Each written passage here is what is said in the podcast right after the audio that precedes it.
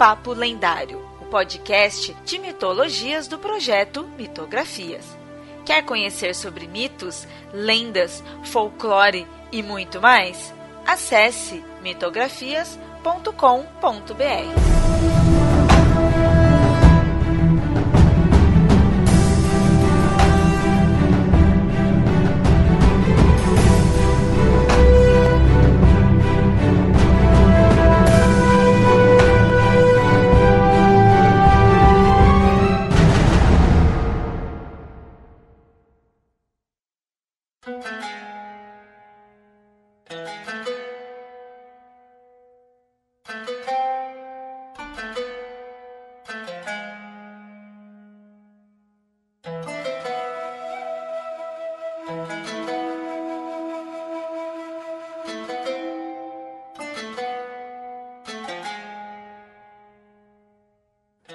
ouvintes. Então, no, no episódio de hoje, eu estou aqui com minha equipe, com o Juliano Yamada e com a Nilda. Quem, quem me acompanha aí no, no, no Twitter já faz um tempo, obviamente, na, na saída aí desse episódio, no lançamento desse episódio, mas viu, eu acho que falando aí sobre essa pauta, o quanto que essa pauta se transformou, o tema, sabe? Foi algo bem interessante de se fazer aí.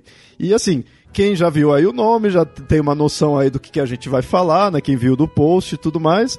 Mas é legal começar esse episódio falando da criação em si da pauta. É interessante, né? Analisar como que essa pauta ela foi se transformando ao longo do tempo. É, inicialmente, vocês têm noção, você tem noção, ouvinte, a inspiração foi através dos deuses Mitra e de Isis.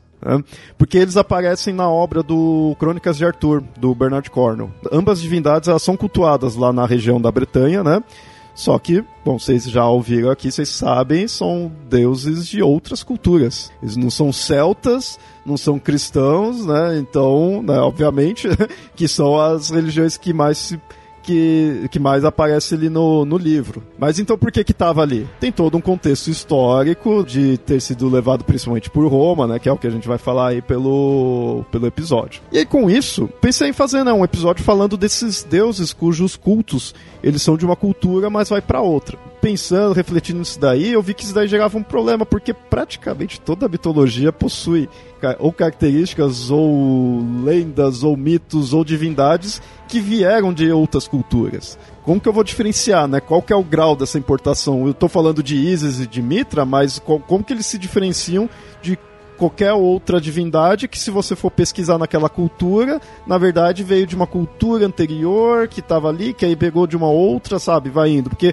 sério, as divindades não nascem do nada, assim, na, na, na terra ali, né? Você não planta a divindade. Mesmo que plantar, pegou essa semente de outro lugar, né? Então, sempre vai ter algo, uma importação desse tipo. Então, como que eu vou diferenciar? Por que, que o de Isis e o de Mitra é, se destaca? Então, assim, onde algumas divindades seriam vistas como estrangeiras, né, enquanto outras são baseadas ou pelo menos têm uma origem né, estrangeira, né, onde colocar o limite disso. É algo, na verdade, assim, era uma dúvida, mas é algo interessante de se refletir, de se pesquisar. Então, tendo essa dúvida, mas ao mesmo tempo conseguindo citar as divindades de forma satisfatória ali, não deixasse também um monte de divindade para fora. E aí, beleza, então, pô, como que eu vou limitar essa pauta, né, e tudo mais?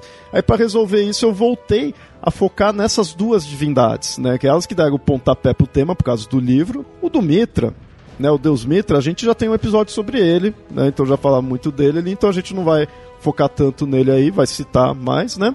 Quanto que a de Isis a gente nunca gravou sobre ela. A gente já citou ela em alguns episódios mais sobre a sobre o Horus, né, que a gente tem, já que ela é muito importante pro mito dele.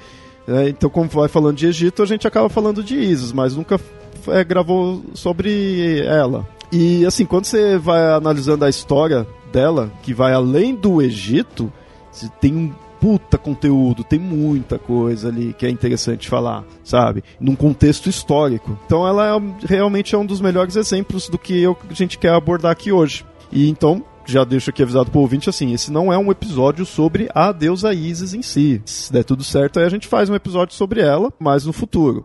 O que a gente vai falar agora dela é sobre essa importação, como ela foi vista fora do Egito. E Isis acabou ficando sendo uma das mais conhecidas deusas egípcias, até né, tem, tem motivos históricos para isso. No, no, Egito se tinha outras deusas tão importantes quanto ela, mas aquela coisa que a gente já falou em alguns episódios sobre o Egito, né, são quase 5 mil anos de história lá, deu tempo de deuses nascerem, brotarem, morrerem, renascerem, né, e voltarem de novo, literalmente. Né? então ela, mas é, ela é uma deusa muito, muito importante para acabou é, se infiltrando no Ocidente, né? Ela saiu do Egito e se infiltrou no Ocidente de uma maneira bem interessante. Como eu citei, esse episódio nasceu com uma análise do Crônicas de Arthur, passa na Bretanha, mas a gente vê o culto ao deus Mitra, que é de origem persa, e ao culto a Isis, que é né, egípcia. E é interessante que eles não são incorporados ao panteão céltico. Não é ali mais um deus celta que aí quando você vai ver tem a origem em outro lugar. Não, ele tem adoradores deles mas inclusive até o protagonista ele segue o, o culto de Mitra, né? Os, é, eu não lembro se no livro tá como mistérios de Mitra, não duvido, porque essa questão de mistérios é bem importante nesse aspecto. E assim, então você vê que tem o culto, né, dessas divindades, mas elas são realmente vistas como outras divindades, e olha que o protagonista também tem a crença nos deuses célticos e tudo mais, mas é bem interessante você ver como que é retratada essa questão da adoração dos deuses, né, de ter vários deuses ali é, coexistindo, né, a adoração. Então tem os célticos, tem o cristão, né, tem a religião cristã e tem também Mitra e Isis que é importado né, ali. E uma, pessoa, uma única pessoa estava lá adorando os celtas e ao mesmo tempo também seguia os mistérios de Mitra e pondo-se sim como um deus importado. Acho que isso é uma característica, né, da, do, dos quando as pessoas são têm a mentalidade politeísta, né? Elas não têm um deus único, tem aquele deus que talvez elas sigam mais, e se aparecer outro que se encaixe dentro do que elas estão querendo, elas não negam a existência de nenhum Deus, né? Dentro ou fora. Talvez a, importância que tem na sociedade, é só isso. E aí esse filho, nossa, mas o culto a Isis saiu do Egito e foi parar na Bretanha. Não fazem dois anos encontraram esqueletos de uma mulher que provavelmente era ou chinesa ou vietnamita ou era de origem asiática.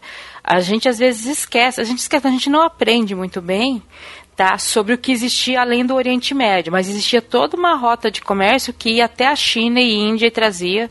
Alexandre o Grande chegou na Índia, então, assim, existia esse comércio. Não era, né, mandava uma, pegava um avião e 24 horas estava lá. Era um ano de, de, de, estrada, mais seis meses na cidade. Aí, às vezes, dependendo do caso, ele ia para outra cidade, ficava mais seis meses, aí voltava. Então, assim, às vezes o cara saía para fazer viagem, o comerciante e eram anos, né, dois, quatro, cinco anos fora fazendo essa negociação toda. E nisso ele estava trazendo. Ou ele tava, entrava em contato com alguém, e esse alguém levava a mercadoria para outro alguém, ia fazendo intermediário. Mas as coisas chegavam e circulavam. Então as coisas saíam da China ou da Índia e chegavam na Grã-Bretanha. Tá? Não era predominante, o maior comércio, na verdade, era de trigo e de ovelhas, mas chegava. Então quem era da elite ou quem era ligado ao comércio conhecia essas coisas, navegadores conheciam essas coisas. Rota da Seda tava aí para isso.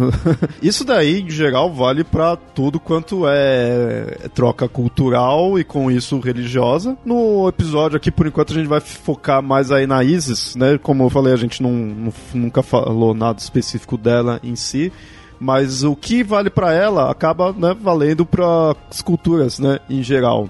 E só pro ouvinte aí, se você não sabe muito bem quem é Isis, a gente vai futuramente fazer um episódio dela, mas só para se situar, ela é uma deusa egípcia bem famosa, talvez atualmente a mais conhecida em si, mas ela é muito famosa no, no mito dela ser irmã e esposa de Osíris e ela ser responsável porque quando o Osíris foi morto pelo inimigo dele, que também era irmão Sete, ela foi lá e conseguiu recompor o corpo dele, é, e com isso teve um filho com ele, e esse filho veio vingar, né, enquanto que o Osíris ficou lá ainda morto, reinando no submundo, ela foi responsável para ter esse filho para que ele, né, o Horus, que a gente já tem episódio sobre ele, para que ele se vingasse ali e conseguisse destruir o Sete. Essa é a imagem mais e o mito, né, ali a narrativa mais popular de Isis em si. Ela por si só, Claro, a gente não vai focar nesse episódio aqui sobre isso, mas ela tem uma imagem atual muito mística também. Ela é muito vista atualmente por esse lado mais esotérico também, né?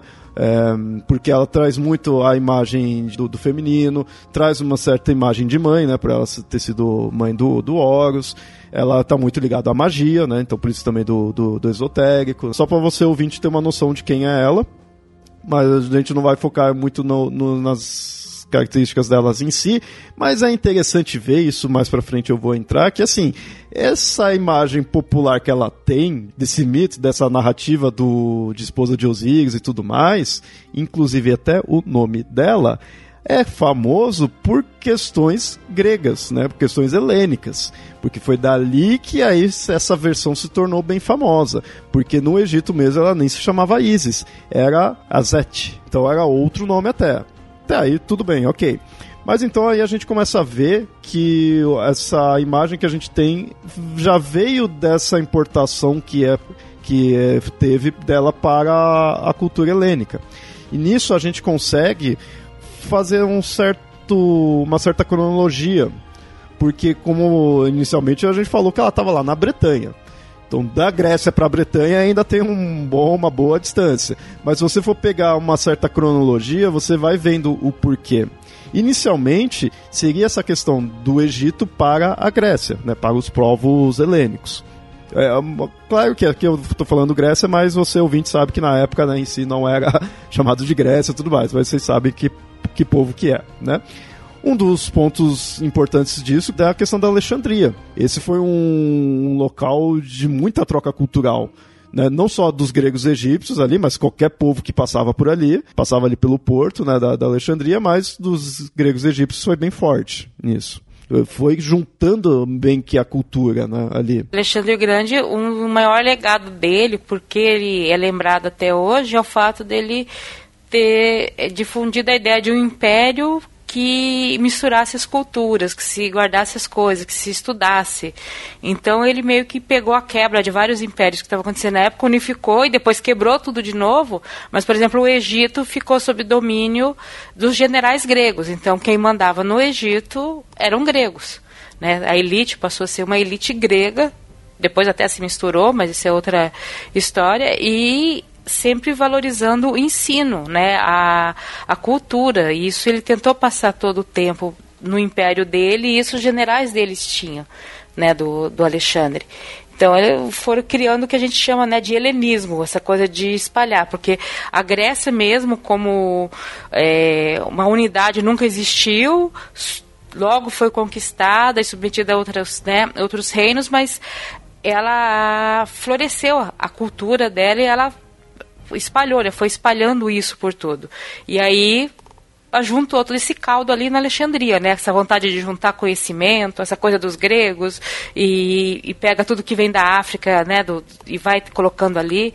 Então é um, era um caldo muito interessante, dizem, né? Em Alexandria. Com essa questão da, da Alexandria, a gente chega no Plutarco. É, como falei, existem muitas versões da da narrativa de Isis no Egito. Isso vai porque da questão territorial, né? Cada cidade acabava tratando de um jeito, também não era algo tão unificado assim, e também com o passar do tempo, né? Foi muitos e muitos anos ali, né? Mil, mais de mil anos, tudo então foi se mudando, né? Chegou até a época de ser quase que monoteísta, né? A gente já gravou sobre isso, então mudou muita coisa. Mas aí por que então a gente só tem uma versão? Né? Claro, você pesquisando mais você encontra variações, mas essa, é, como eu falei, essa versão é que a gente conhece muito por causa do Plutarco. Essa daí foi registrada por ele, ele era, um, era grego, teria sido escrito essa obra quando ele visitou a cidade de Alexandria. Ele teve conhecimento disso e foi registrando como que era esse culto, como que era o, o mistério, né? Ele, ele que põe que era um culto de mistério, né? Então tinha até uma iniciação, tinha os segredos do, de quem tá, seguia né, a deusa. E aí tem todo o significado né, de ser a questão da fertilidade do Egito e tudo mais, ter os rituais, mas isso é dessa Isis, dessa versão, dessa que o Plutarco apresenta. Então, se você for pegar é, num trabalho mais arqueológico ali da religião egípcia em geral, vai ter variações. Tem-se a ideia de que o Plutarco, na verdade, também ele estava escrevendo isso daí para os gregos. Então ele estava meio que, não só, não tipo, necessariamente dando uma traduzida, mas para, para grego entender, digamos assim. Porque ou não, seriam culturas diferentes, né? Então já vai alterando também. Tanto que coloca algumas atribuições de deuses gregos e egípcios. Às vezes você vai ver. Ouvinte, se você pesquisar aí do, dessa, desse mito aí de, de Isis, às vezes você vai encontrar Tifon, que é um monstro grego, né? O Tifão ali. É um monstro grego. E, tipo, o que, que ele está fazendo no panteão egípcio, né? Foi daí que foi atribuindo. O que o Plutarco fez foi mais ou menos adaptar as histórias egípcias para uma linguagem que os gregos entenderiam melhor, né? Aquela coisa, você não vai usar um símbolo totalmente estranho à, à sua cultura, senão a pessoa não vai entender. Você vai ter que fazer aquela nota de rodapé enorme explicando, né? E na época isso não era muito legal ser feito, né, num papiros escrito à mão, né, para explicar coisas. Então você tem que é, você tem que fazer do jeito que, que dá. Mas assim, é, para entender que essas adaptações vão ocorrendo e às vezes só por questões de mudança de linguagem e mudança de povo que você está colocando na narrativa. E nisso você incorpora coisas de, do, da estética grega junto com outra e vai passando isso para frente. Então aí você chega na, nas imagens de, de Pietá que lembram imagens de Isis, mas o quanto isso já não foi sendo passado e modificado, mas a imagem ficou. Só que aí a imagem vai sendo mudada conforme vai mudando a crença, né? Porque são símbolos comuns que todos conhecem. E com a Isis foi acontecendo muito isso, porque mistério envolvendo deusas existiam vários, né? Então a Isis foi mais um que ficou, né? Tipo, como se conseguiu um grande número de adeptos. É, tanto que é, a gente vê que isso não foi é, sobrepondo, né? Foi meio que mesclando, foi criando algo novo, assim. Então você vê que a, a ISIS helênica, muitas vezes, uh, muito estudiosos daí defende que a, é uma ISIS helênica. Ela não é a ISIS egípcia, é outra coisa. Mas, claro, veio dali, tem todo o porquê, tudo, mas ela já se diferenciou. Então não foi, pegou ali e colocou em cima do, dos gregos. Né, e ficou igual era do, do Egito. Isso até isso que é interessante. É, é, como falei inicialmente, é comum de trazer de um, divindades virem de outras culturas, né? Tem ali você acabou na verdade quando você vai pesquisar a fundo veio de influência de outra cultura. Da Isis nesse ponto também seria, mas ainda assim ela mostra que é egípcia, mas tipo já tá meio que transformada, sabe? É meio até contraditório. É, você entende o motivo, né? Analisando você entende o motivo, mas assim, ao mesmo tempo que é visto como é uma deusa importada, é uma deusa que não é grega, ela é, é egípcia. A forma como você vê ela não é a mesma que você encontraria realmente no Egito. Então ele é transformado, mas ao mesmo tempo tem aquela cara gringa, né? Assim, digamos. O, é diferente, por exemplo, quando você pega tipo Afrodite. Afrodite, ela tem a questão de ela ter vindo de deus de uma deusa fenícia. Mas você não vê ela como uma deusa hum, importada. Quando você analisa os. Eu não lembro se é isso nos livros do Junito Brandão, não lembro se era ele que fala, mas eu sei que tem estudiosos que colocam. Você vê que a Afrodite, por exemplo, ela tem duas Afrodites Claro, tem a mais, por causa de questões dos nomes, mas basicamente você encontra duas versões da Afrodite. Uma ela é filha do céu, que foi quando caiu, que foi castrado e caiu no mar, que é a, é a narrativa mais famosa, e tem outra que ela é filha de Zeus. Você percebe que assim, a Afrodite, sem querer se aprofundar muito nela, já que não é episódio dela, mas assim, a Afrodite ela é uma deusa que ela é olimpiana, só que ela teoricamente é antes até de Zeus, sabe? Então dá uma certa quebra nisso daí. Só que quando você olha para o aspecto dela, não precisaria ser assim. Ela poderia muito bem ser filha de Zeus ali. A versão que é filha de Zeus encaixa é, tranquilo nisso aí. Mas então por que, que tem outra mais antiga? Nisso pode estar tá muita relação da questão dela ser uma deusa importada. Então tem um culto antigo e tudo mais. Mas mesmo assim, você olha para ela, você vê uma deusa grega Você não vê uma deusa fenícia. Você vai fazer as relações. É diferente da Isis. É, é nesse aspecto, ouvinte, que eu falei inicialmente da gente refletir esses tipos de importações, sabe? É, o da Isis, você vai ver ela como uma deusa egípcia quem estiver adorando vai ter noção que ela é egípcia e que ela não necessariamente teria uma narrativa ali se envolvendo com os outros deuses é, greco-romano.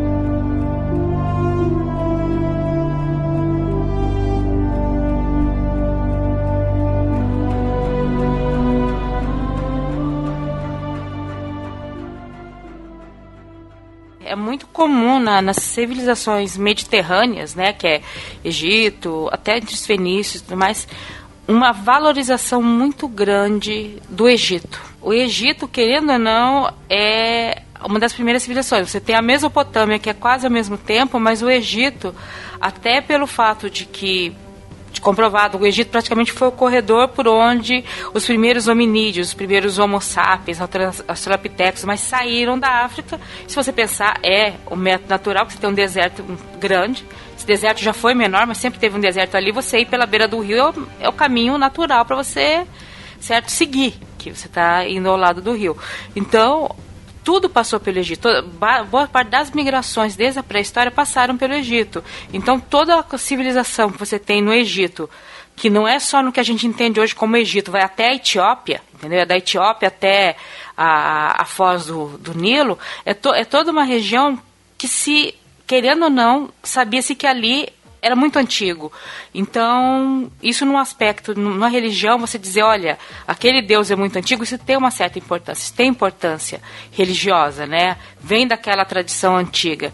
Então, você cultuar, ou ter um templo, ou ter, pelo menos um, sabe, alguma coisa ligada a um Deus tão antigo, que é um Deus vindo do Egito, também é interessante para uma parte das civilizações em termos de cultura, porque o Egito é da onde sabe, da onde saiu as coisas, da onde vieram as coisas, porque vieram da África. Então, mesmo que eles não tivessem essa ideia toda, eles sabiam que ali era a coisa mais antiga que tinha, era onde começou tudo. Então, você ter uma deusa, mesmo que modificada, mas uma deusa cultuada, vindo da África, era interessante. E talvez fosse interessante manter essa característica, né, vindo da África que eu acho que isso dava uma importância muito grande para ela. Com até outros motivos do estilo do culto que ela tem, principalmente isso nos romanos, a gente entra nisso daqui a pouquinho, mas só fechando dos gregos, é, a gente mostrou que teve a questão da Alexandria, do Plutarco, mas assim, esses foram pontos fortes importantes, mas antes mesmo já tem disso de sempre ter tido ali uma troca de culto. É, no Heródoto você já vê que ele teria tido uma relação com a religião egípcia. Como eu falei, ela é importada, ela é vista como importada, mas claro que nunca vai deixar de ter uma associação. Só que aí a gente vê que a Isis era tão complexa que ela se associa com inúmeras deusas, desde a Deméter, por ter a questão de fertilidade, ela é associada a Afrodite, a Artemis, né, por relação com os animais, então ela sempre teria uma relação com inúmeras deusas. Mas em nenhum momento ela se tornou tipo Isis, filha de Zeus, né, por exemplo, digamos assim.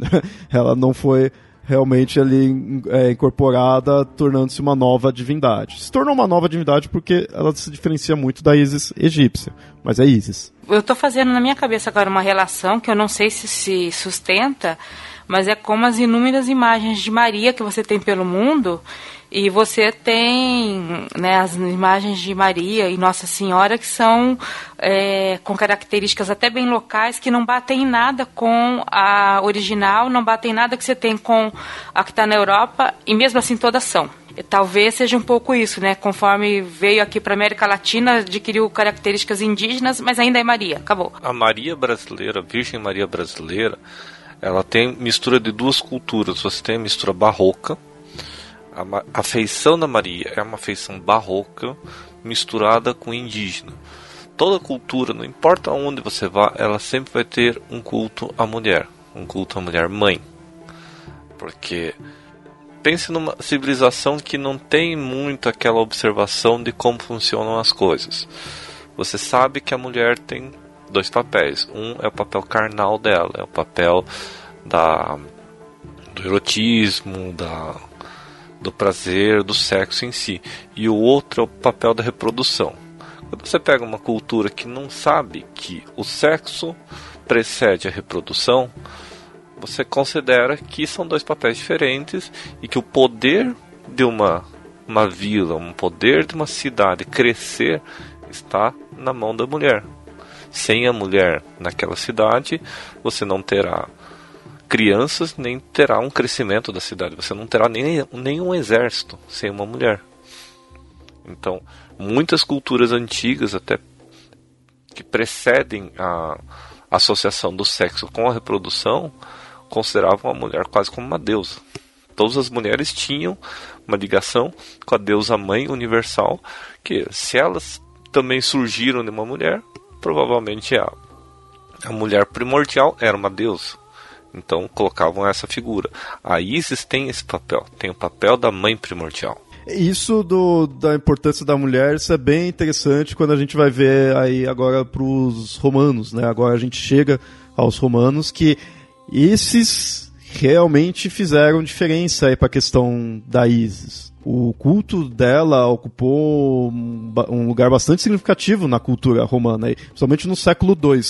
Só que assim, é, não é homogêneo, é porque ela se espalhou de, é, muito, tanto em questão de geográfica ali, é, inicialmente pelos portos, né? Sempre os portos é o mais fácil ali, é o primeiro né, local muitas vezes, mas também questões das camadas sociais da parte real mesmo, né, dos imperadores, que eles se utilizaram dessa imagem que a Isis teria, muito relacionado ao cultura egípcia mesmo, questão dos faraós e tudo mais, mas quanto também um culto também mais individual ali das pessoas mais mais simples. Então a Isis ela estava em todo toda Roma. Como falei, inicialmente questão portuária e como a gente falou antes aí, questão do comércio é um dos principais motivos, né, um dos mais fortes, mas aí os, muitos estudiosos colocam três motivos básicos, é, principalmente para a questão romana. É, o mercado, né, o comércio,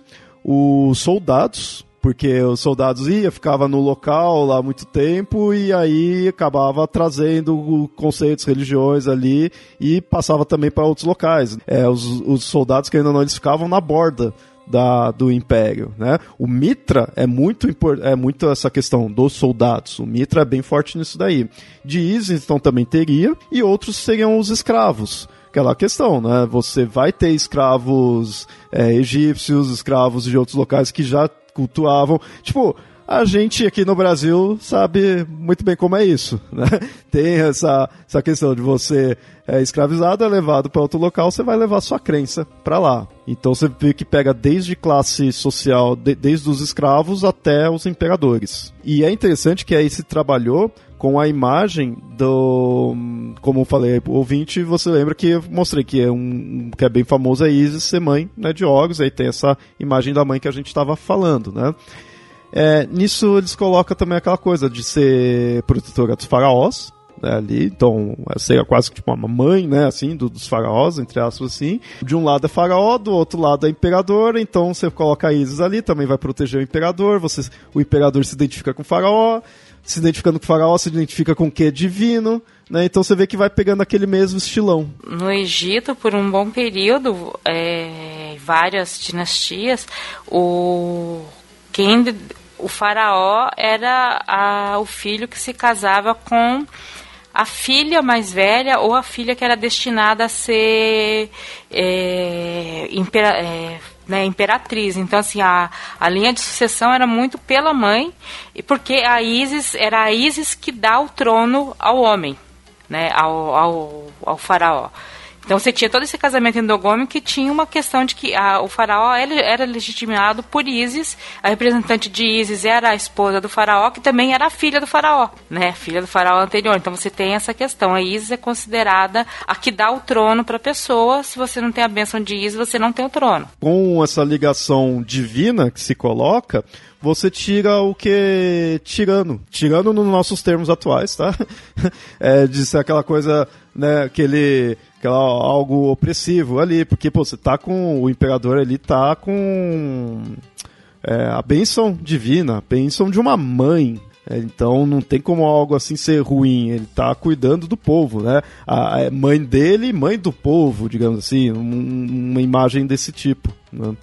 Então para os imperadores foi muito bom ali, isso foi, foi interessante. E isso que é legal. Pegou os imperadores, alto nível, né? E com certeza ali a elite do, dos romanos ali tava vendo aquela coisa diferentona ali, tava tava adorando, né? Os romanos antigos assim, né? É bem espalhafatoso, né? Então, mas ao mesmo tempo você tinha os escravos, é, os escravos, o pessoal que era liberto, né? Escravos libertos ali, então já começava a constituir mais ali da população em si, que aí trazia também o culto.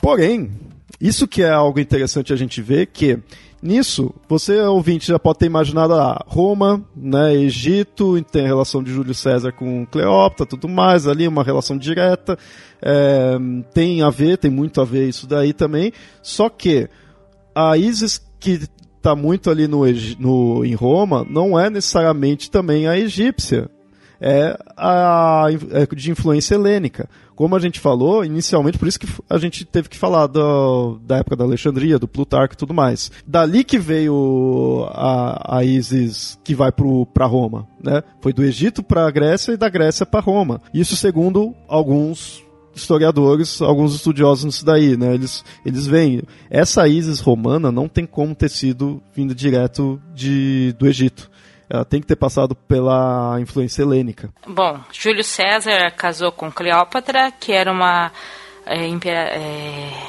né, era mãe do casada com o faraó da época e ela é de origem helênica. É, então assim já já estava ali no meio, né? Toda essa mistura já estava acontecendo ali você vê que foi mais um, uma coisa a mais, para se afirmar ainda mais. Tanto que ela se dizia é, encarnação né, de Isis e tudo mais. Mas já era um contexto onde o Egito já estava helenizado. Né? Então já. É... A elite, pelo menos, né? Uhum. É, sim, sim, sim. Isso que é interessante, que mais uma vez traz aquela questão ali, não está sobrepondo. E, como eu falei, né, o culto entrou em Roma muito dessas três formas. Na Grécia também seria muito assim, mas em Roma acaba sendo mais forte, porque Roma trabalhava muito nesse estilo. A Roma fazia questão de não sobrepujar as outras culturas, porque o pessoal tinha a noção de que o povo está feliz, povo tá rezando, o povo tá ali de boa, é melhor ainda. Então não vamos, né, é, sobrepujar nada, deixa a pessoa cultuar da forma como for. Pagando imposto tá tudo certo. Sim, é bem assim mesmo, né? Não é por nada que foi crescendo, crescendo, crescendo, né? E tanto que chegou até aos imperadores, né, como a gente falou, né? Mas então eles deixaram de boa. E os imperadores, além de trazer para eles em si, então trazer uma imagem ainda mais forte, eles deixavam. Teve a época da, da paz, né? A paz, é, paz romana, tudo. Então, pessoal se dava bem, tinha liberdade ali do culto, né? E algumas vezes teve alguma opressão ou outra, sim, mas em geral, principalmente nesse início aí, é, século II em si, tava ok. Para os egípcios, para esses cultos, né? Antes que alguém diga que certas pessoas foram crucificadas, né?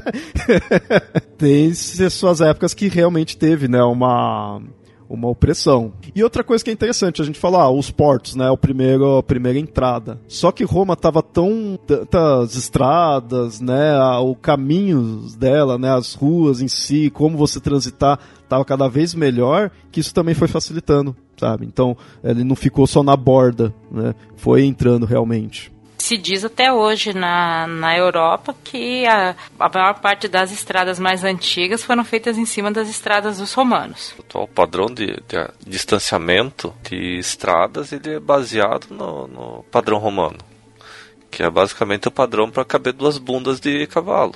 E não é, não é real. Duas bundas de cavalo que equivale a um eixo de, de carroça, que é aproximadamente o, a proporção equivalente de um eixo de carro tá ali. A rua da tua casa provavelmente tem essa proporção. Ele é feito para caber duas, duas bundas de, de cavalo. tá lá até hoje. A gente acha estranho hoje porque a gente está numa cultura que praticamente a gente acha que o único modo, o melhor modo de locomoção é carros, né? E, gente, isso é realidade de 50, 60 anos para cá. O carro foi inventado há mais tempo, mas para virar realidade faz pouco tempo, né? Assim, em termos de história da humanidade. Então, bunda de cavalo ainda, certo, tem toda a lógica de ser ela a medida padrão, porque né, bunda de cavalo, mulas, é, eram os meios de transporte. É interessante essa, essa medida, né? Quantas bundas de cavalo cabe aqui? Né? Isso assim. e faz todo sentido. É a parte mais larga do cavalo, você tem que fazer passar no lugar. Que aí você vai pensar, pô, preciso comprar uma casa com uma garagem de tantas bundas de cavalo, né? Assim, que aí você vai pensar quantos carros, né? Vai caber tantas bundas de cavalo. Interessante. Mas, mas com, com isso, né? Com essa questão das estradas, a gente vê quanto que foi, né? Entrando em, no, no interior de Roma, né? Então, nisso é legal, ouvinte, a gente vê que esse culto da, da Isis, ela vai desde do, dos imperadores aos escravos, aos soldados, né, aos comerciantes, porque é quem né, tra trazia. E então, não, como falei, né, não tinha questão, uma definição em si da classe social mesmo. É, com a paz de Augusto, eles permitiam esses cultos estrangeiros a entrar numa boa, não teve oposição. O interessante é que assim, não tinha oposição, mas isso era bem é, organizado, porque isso daí acabava ajudando para quando quisesse proibir, proibia. Porque você regula, então você deixa, então você coloca a regra ali, você deixa certinho, né? Não deixava, tipo, largado. Porque quando tivesse algum perigo ali de que aí precisaria, né, proibir, você conseguia controlar. É, a partir do momento que você só pode existir se for seguindo certas regras, qualquer coisa pode ser motivo para você deixar de existir. Uhum. Religião, gente, tudo mais. Isso pode ser muito bom quando a situação tá boa, mas quando você sai da do que é considerado a linha, né? Então, nesse ponto, você já vê que era um, foi uma entrada natural, de certa forma, por natural que eu digo assim, a pessoa acredita, então vai levar a crença dela, né? Algo que você, é muito difícil de você barrar, mas ao mesmo tempo também teve uma estratégia, né? Essa ideia do, principalmente por cair nessa época do Império. Isso fez, isso faz muita diferença. Porque tem esse, como falei anteriormente, o culto ao imperador. Né? O imperador é, divinizado traz muito esse aspecto que dos, que tinha dos egípcios, né? E aí tem uma, um motivo político religioso. Tanto que tem-se a ideia de que a, o culto da Isis foi entrando ali em Roma pré-imperial, mas né, no período republicano, mas não tinha, não era muito bem vista ele começou a ser considerado uma ameaça nessa época, na época da Roma República. Mas agora, quando foi para o Império, aí já estava mais tranquilo. É, só uma coisa sobre Roma, uma das coisas mais antigas e tradicionais de Roma é que você tinha que manter acesa a chama da cidade e isso era mantido através das vestais, que eram sacerdotisas virgens, normalmente de famílias razoavelmente bem abastadas, que depois até deixavam de ser sacerdotisas com o tempo, mas era o que mantinha. Então era considerado assim, um dos principais cultos é, que existiam e que seria interessante uma mulher seguir. Porque até ajudava a manter a chama da cidade acesa. A partir do momento que você tem outra deusa, por mais que é, para a República era complicada essa situação né? Porque você está tirando até um símbolo. Como é que você está tirando? Você está diminuindo o poder de um símbolo. Os imperadores acho que já sacaram como poderia se dar bem com isso, então foi mais tranquilo. Eles se utilizaram disso. Te pega toda uma listagem de imperadores que, que não só né, tiveram a questão de, construir templos da deusa e tudo mais, mas com esse conceito de liberar a religião em geral. Teve muita simpatia na época do Império, né, dos imperadores pela deusa, como falei aqui, por interesse político, né? Sempre interesse político, né? Primeiro aí do o, o Augusto, que ele fez essa paz, que aí facilitou. Depois a gente tem o Tibério, que ele utilizou a cultura egípcia a favor dele, né? Ele, ele associou a imagem dele a Sarapis, que é a divindade que é muito relacionado com o Isis ali, de ser, né, de fazer par com, com ela. Isso já também é uma modificação, né? Porque originalmente tem a questão do, dos Íris, tudo, mas como a gente falou, essa não é a Isis original, original mesmo. Né?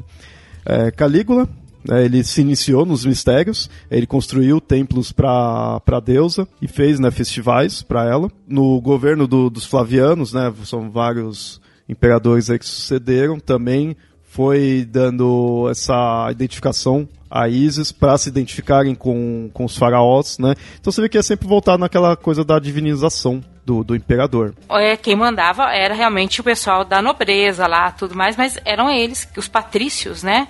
Mas era uma decisão conjunta. A partir do momento que você passa a ter um ditador e depois um imperador, você tem que dar alguma justificativa para aquilo. E dentro da cultura romana não havia justificativa para aquilo para o imperador ser todo poderoso. Inclusive, falando dessa questão aí dos imperadores, para você ver o nível que chegou nisso, chegou a ter no, no Império do Adriano, chegou a ter moedas cunhadas com a imagem da deusa. Você colocar isso uma moeda que duraria, normalmente as moedas duravam muito, quer dizer, duram até hoje várias delas, né? Então, é realmente você permanecer com a deusa. E é um trabalho danado fazer isso. E assim, tendo uma deusa, tem-se seus cultos, e com isso tem festivais, tem toda essa adoração. Um que é bem, é, bem conhecido ali quando se trata da questão da Isis é o chamado Navi, Navigium Isides, Navigium Isides, não sei como pronunciaria, mas seria assim, né? É, ele é um festival isíaco, já que é de Isis, chama de Exíaco, que é o mais representativo ali na cultura romana. E ele é realizado em função da abertura do período das navegações. Ele é ocorrido no quinto dia do mês de março. É interessante que esse culto egípcio ele se difundiu, né, principalmente entre as cidades portuárias, óbvio, né, por questão das navegações, e em Pompeia, uma cidade bem famosa. É que é legal que aí você vê assim, esse culto tinha entre os egípcios, mas é muito provável de que teria outra finalidade. Para os romanos, eles tinham essa proteção para navegação, né, período das navegações, enquanto que para os egípcios era mais a importância da, da água em si para qualquer outra finalidade. Né? Porque a Isis né, tinha a questão de ter inundado o Nilo com as lágrimas, por causa da morte do Osíris, né? então teve as cheias do rio Nilo. Isso é muito interessante se você for pensar, porque assim, o Nilo ele é importante para os egípcios, tem a questão da navegação, também teria, mas para N outros motivos, né? A própria questão da fertilidade também. Para os romanos, a questão da água ela é muito focada na navegação. É interessante você imaginar um culto que seja relacionado com água, para uma, uma cultura do qual a navegação é muito importante, ele vai lá e taca ali, né? Taca a importância na, na questão da navegação. Enquanto para os egípcios não era só isso em si. Ressignifica, né, o festival, a deusa, faz um, todo um outro significado, né? Putz, nossa, a gente tá tendo a chance aqui, a chance obrigatória de fazer referência ao Dr. Opa, Who. faz tempo, então à vontade, vontade. Cara, o, o exatamente o episódio do, do Doctor quando ele vai pra Pompeia. Ah, Tinha sim, o culto, sim. o culto da deusa. que eu, eu nunca entendi aquele culto da deusa lá, tá perdido ali no meio, apesar de que ser de sacer, sacerdotisas de, de, de oracular. Agora falando nisso de, de que Pompeia tinha uma grande cultura de, da deusa Isis, Pô, faz sentido agora. Referência obrigatória. Voltou. Ah, fazia tempo, fazia tempo. Voltamos. Fazia saudade. tempo que a gente Voltamos. e ainda nessa questão da, das navegações, né, a gente vê o quanto que isso é importante que as moedas, lembra que a gente falou, né, que tinha moedas de ISIS, tem mostrando ela dirigindo embarcações ali. Então teve uma moeda, uma época que estava ela com uma embarcação romana, né, que aí até chamada ISIS Faria, né, ali, faria. Né? Ouvinte, me desculpe minha pronúncia. Né? Mas... Seu latim não é grande coisa, né? É, eu não sou muito culto em línguas antigas. Né? Então não dá. Eu entendo de deuses antigos, não de línguas antigas. e outra coisa também importante, que a gente falou essa questão aí da navegação e tudo mais, mas como a Nilda tinha falado, né, na época da República tinha o sacerdotal ali de o corpo sacerdotal muito referente às vestas, né, que seria já algo mais feminino, mas aí ali na época não estava muito aceito. Agora no Império que da Isis foi, que no, na época do Império onde a Isis foi bem aceita, o papel dela como uma deusa, né, como uma divindade feminina foi importante. E existe até estudiosos que dizem que se você for pegar a Isis como imagem feminina, ela é muito mais uma Isis romana ou helênica né, em si, do que uma Isis egípcia. A, a feminilidade para Isis helênica, greco-romana, digamos assim, ela é mais forte do que a, na, na Isis egípcia. A mulher egípcia ela já tinha mais privilégios, autonomia, se comparada com a romana. Então, né, o culto dela não tinha muito porquê de exaltar isso daí, né? Não estaria tanta utilidade nisso. Agora, a, a mulher romana já precisava mais. Então esse culto trouxe espaço para a mulher romana. Ouso dizer até, é, como a gente gravou ali no, no, episódio de, de Lilith, a gente vendo né, que Lilith, essa Lilith feminina, de poder feminino, é algo atual. Isso não é uma crítica, é apenas uma constatação, uma crítica, que eu acho até interessante esse papel dela.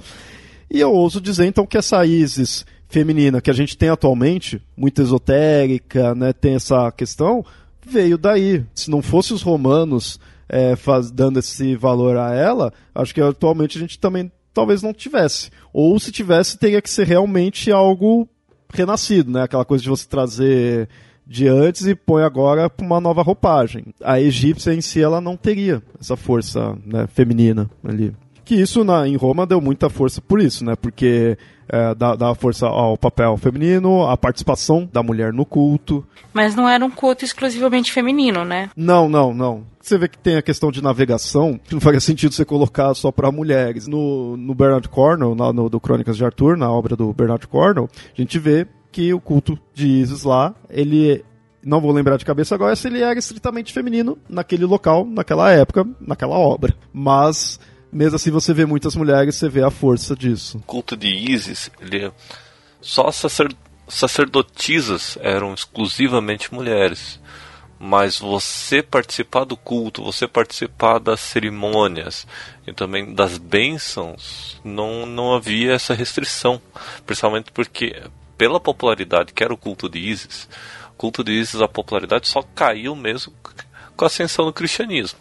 Ela só realmente morreu entre aspas, né, morreu por causa da ascensão do cristianismo, mas antes dela você tinha uma grande popularidade. Então, para ter essa popularidade, você precisava ter a interação tanto dos homens como das mulheres. Então a gente vê como né, Isis foi se tornando bem importante, né, de chegar em várias classes, vai desde o escravo até o, o, faraó. Só que assim, ela, a gente falou inicialmente lá do, da obra no livro que ela tá na, na Bretanha, né, e por enquanto a gente só tá falando de Roma. Mas tem muitas inscrições que, que mostrou que teve seguidores dela em outros locais. Obviamente, muitos daí é pela expansão romana. Você vê os locais onde que, que é encontrado essas inscrições. É na Gália, é na Espanha, é em Portugal, é na Grã-Bretanha. Né? São locais onde Roma passou. A gente tem também, tipo, na Arábia Saudita ali, então já são locais até mais próximos ali do, do Egito, né? Na Ásia Menor, tudo mais. Mas nessa parte europeia, você vê que são locais onde Roma passou, né? Também por onde que Roma não passou. Você falou, né, Arábia, a região onde era Arábia Saudita, Península Arábica, tá? Ouvintes, não esqueçam, o a questão do islamismo é só depois de 700, né, depois de Cristo. Você tem toda uma cultura lá e você tem toda um, vários é, sítios históricos na Arábia que não são vamos dizer assim, muito popularizados, mas existem e, e, com vários outros cultos, cultos a deuses e deusas ali. Né? E em todo o, outro, o Oriente Médio, então assim, aquela questão que eu falei inicialmente do Egito. Por Egito, quase toda a humanidade passou, por Egito, né, pela região do, do Nilo, e ali foi se espalhando. E o que está ali perto sempre teve influência do Nilo, sempre. E aí a Isis foi parar em esse lugar.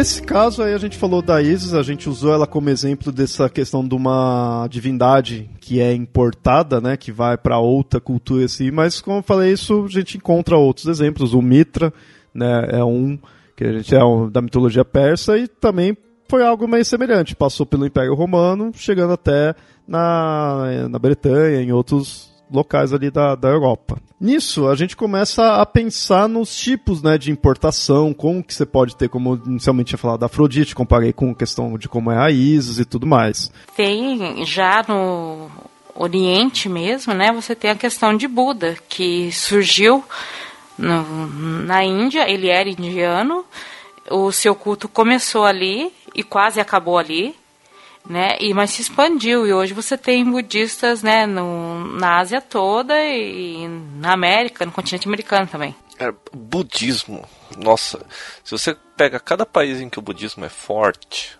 você vê quase que uma, né, quase que uma religião diferente. Na China. Muitas vezes é até outros budismos, né? Exato. Na China você tem dois tipos de budismo, que é aquele, eu acho que é Terav, acho que é Theravada Theravada que é aquele que tem voto de pobreza, que tem os monges, que tem os monges mais simplesões e praticamente eles não têm nem templo, eles ficam são mais andarilhos. E o mais popular deles, que acho que até chega no, no, no na época dos imperadores, que ele é mais antigo, que ele é o Maha, Mahayana, alguma coisa assim. Essa é aquele budismo chinês que Muita gente fala que é controverso. Se não me engano, ele que usa a suástica como símbolo também.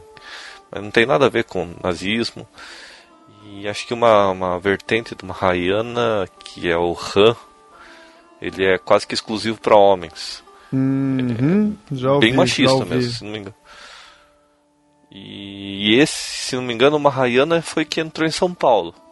Boa parte dos templos paulistas são Mahayana. Aqueles cheios de cheio de pompa, com budas de ouro dourados, com jardins gigantescos e muito bem cuidados. Esses são Mahayana. O, no Japão, ele entrou mais o Zen. E ele se misturou muito com o Shintoísmo, porque os dois tinham mais umas características bem parecidas. O Shintoísmo é a religião mais antiga do Japão, mas ele já tem algumas questões, quesitos filosóficos. Existe a lenda de que talvez o shintoísmo ele era um budismo, um proto-budismo que saiu da Índia sem o Buda. Ele só tinha os conceitos. Mas ele se misturou com a religião e já tinha a característica do, do espírito acima do corpo e tudo mais. Quando entra o, o budismo no, no, no Japão, ele entra pela China. E se não me engano, ele entra pela vertente do. que é uma mistura do Theravada com Mahayana. Ele é mais Mahayana, mas ele tem muito Theravada. Os dois, como o território do Japão é mais curto, os dois se juntam e viram meio que um só. E aí surge o Zen Budismo. Que eu não. Putz, grilo, eu já fui em alguns templos, é bem divertido até que é, tem festa, tem comilança, tem bastante coisa. Não é não é muito voto de pobreza, mas você tem aquele voto de humildade, assim, você não esbanja. Você se divide. É, a gente vai vendo que vai realmente né, mudando. E, e é como eu falei, aí que você vê esse tipo de importação. Se é, importa um ponto de mudar tanto que você é uma nova divindade, está em outro aspecto, ou você ainda vai né, reconhecer coisas do, dos antigos, e, né, do, do, da antiga cultura. Isso é, é, eu acho que é tipo, um, é um degradê, né, que você teria, assim. O que é interessante ver, que, por exemplo, do, do budismo a gente pegou coisas bem antigas aí. Começou na Índia, mas foi pra China, Japão, todos os locais já há muito, muito tempo. Mas atualmente eu acho que a gente tem uma forma diferente de encarar isso, porque a gente está num mundo globalizado. Então eu acho que, a grosso modo, salvo é, exceções totalitárias de, de alguns países, de culturas em si, mas você teoricamente poderia cultuar qualquer divindade em qualquer local, por questão da nossa comunicação. porque tudo isso daí que a gente foi vendo se trata das rotas que teve, seja comercial, seja de escravos, seja dos soldados, né, como a gente viu. Então precisava ter aquela locomoção. Atualmente a locomoção está mais fácil, mas não só isso, como eu posso entrar na internet e me converter ao budismo de certa forma, assim, porque eu posso aprender né, o que, que é, entender ali como é, sem sair de casa, entender como é, algo assim. Então a gente está num mundo onde você é, tem contato com uma cultura totalmente de outra época até, né? Você vai analisar coisas antigas, é o que a gente faz aqui, né? Podcast, de certa forma. Então, é, atualmente essa importação é diferente, né? Não precisa estar tá em guerra para chegar num outro território ou trazer escravos dali, né? É, ou sei lá, fazer comércio, né? Não preciso viajar para um outro país para ver a cultura. Não estou nem até desmerecendo essa ideia. Eu conheço muita gente que já virou de outra religião porque foi num país ali de origem. Mas você consegue ter conhecimento daquilo. Pô, a gente mora num país que teoricamente seria.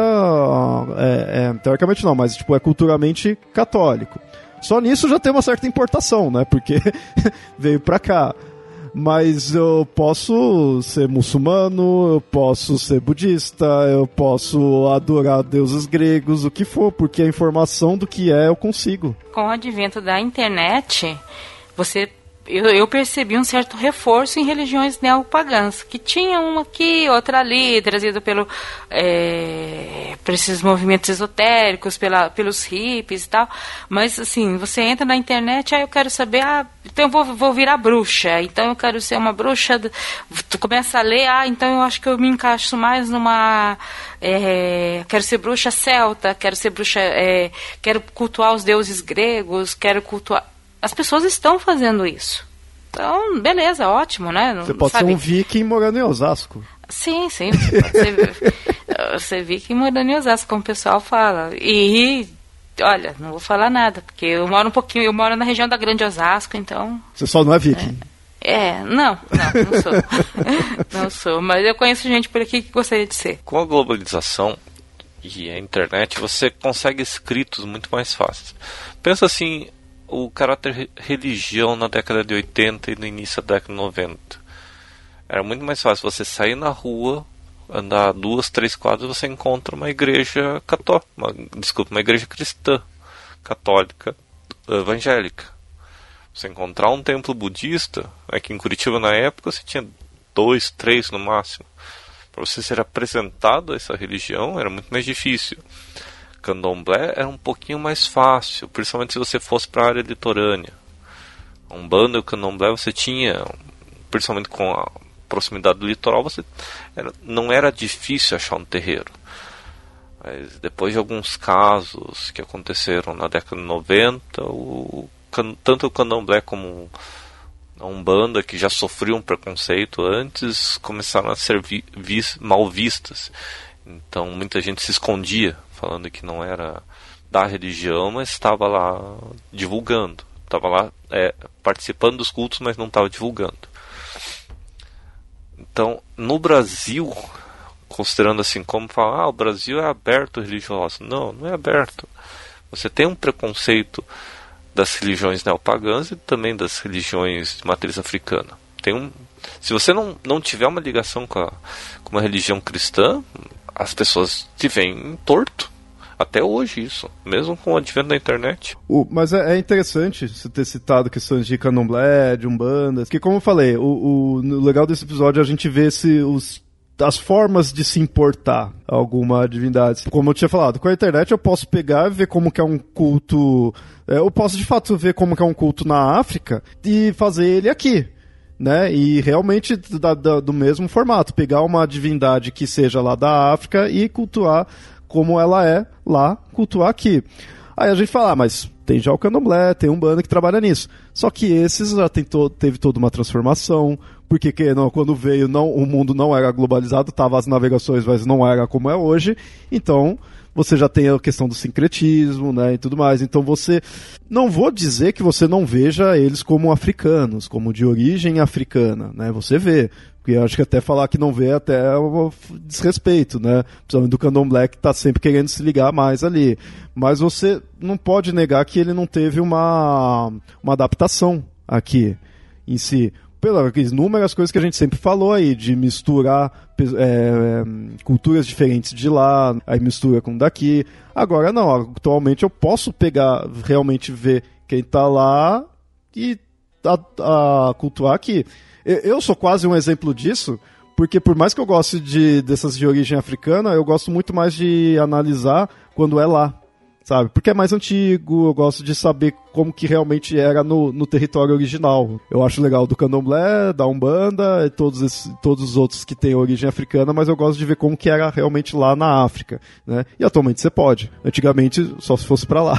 Só algo aqui pro ouvinte, que assim, a gente não tá nem dizendo se um jeito é melhor que o outro, nem nada. A gente tá apenas mostrando como é a forma de se importar as divindades. De Isis, é, é interessante ver que mesmo numa época onde seria comum você pegar e transformar e, e incorporar, ela não foi tão incorporada assim.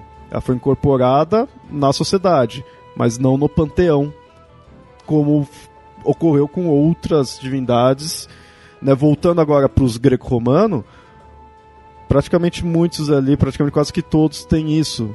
Se você for pegar aqui junto com grego, com romano, com etrusco, né? E aí, na verdade, são deuses diferentes, mas aí mescla e mistura, muda a narrativa, cria-se inúmeras narrativas em si, mas sempre greco-romano. Agora, Isis não, Isis é egípcia, mesmo que a imagem dela, na verdade, seja helênica, essa que a gente veja. Então, acaba ficando meio confuso, né? Mas essa confusão que é legal da, da mitologia. Eu sei que eu pareço anacrônica quando eu faço comparações com as religiões atuais, mas eu tento fazer isso para tentar dar uma ideia do que acontece, se acontece hoje coisas parecidas, para a gente tentar entender um pouco o que foi aquilo lá atrás, porque a humanidade, a humanidade não muda tanto assim. Né? Então, quando você faz sincretismo ou não faz sincretismo, quando você faz mudanças, sabe, aconteceu lá, aconteceu aqui, continua acontecendo. Você estava dando o exemplo da, das religiões né, é, de origem africana aqui no Brasil. Você tem divindades que são ligadas à cura ou que precisam de certas plantas que são ligadas a ela. Quando vieram para cá os, os negros africanos, eles tiveram que ressignificar isso com outras plantas, porque não tinha planta. Né? Então você sempre faz alguma mudança. Às vezes é porque não tem a planta, às vezes é porque você não tem a mesma roupa.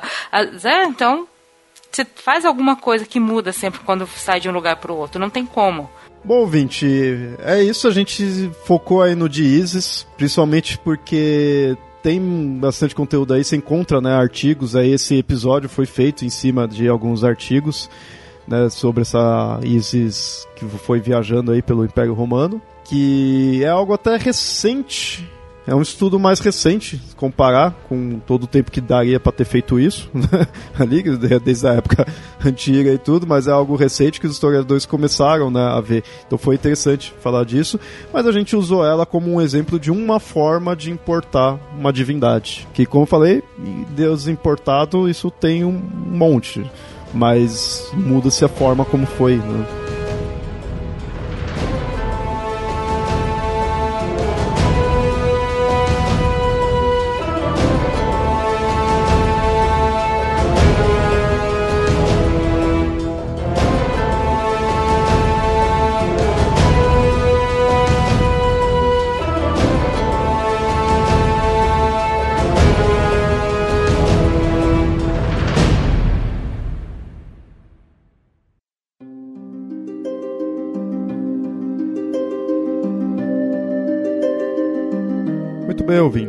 Espero que tenham gostado do episódio. Se tiverem algo a acrescentar, podem comentar no site ou enviar e-mails para contato@mitografias.com.br. E não se esqueçam de nos seguir nas redes sociais: facebook.com/papo lendário e @mitografias, no Twitter e no Instagram. Esse episódio só existe graças ao apoio dos padrinhos e madrinhas do Mitografias, que colaboram com um valor mensal. Caso queira ajudar também, acesse padrim.com.br barra mitografias. Seu apoio é muito importante e é o que nos faz manter esse podcast e criar novas atrações. E até mais.